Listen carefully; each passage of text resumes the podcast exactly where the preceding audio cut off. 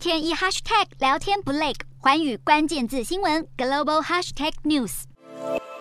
乌战争又添新变数，北韩十三号承认俄罗斯支持的两个乌克兰东部分离主义地区是独立国家。对此，乌克兰政府也宣布将和北韩断交。好，由于乌东分离主义分子自行成立的顿内茨克人民共和国和卢甘斯克人民共和国，曾经在今年初是获得了俄罗斯承认。后来，俄罗斯的盟友叙利亚也承认这两个地区是独立国家，而现在北韩也加入行列，因此乌克兰外交部立刻做出与北韩断交的决定，并指控平壤当局在试图破坏乌克兰的主权以及领土完整性。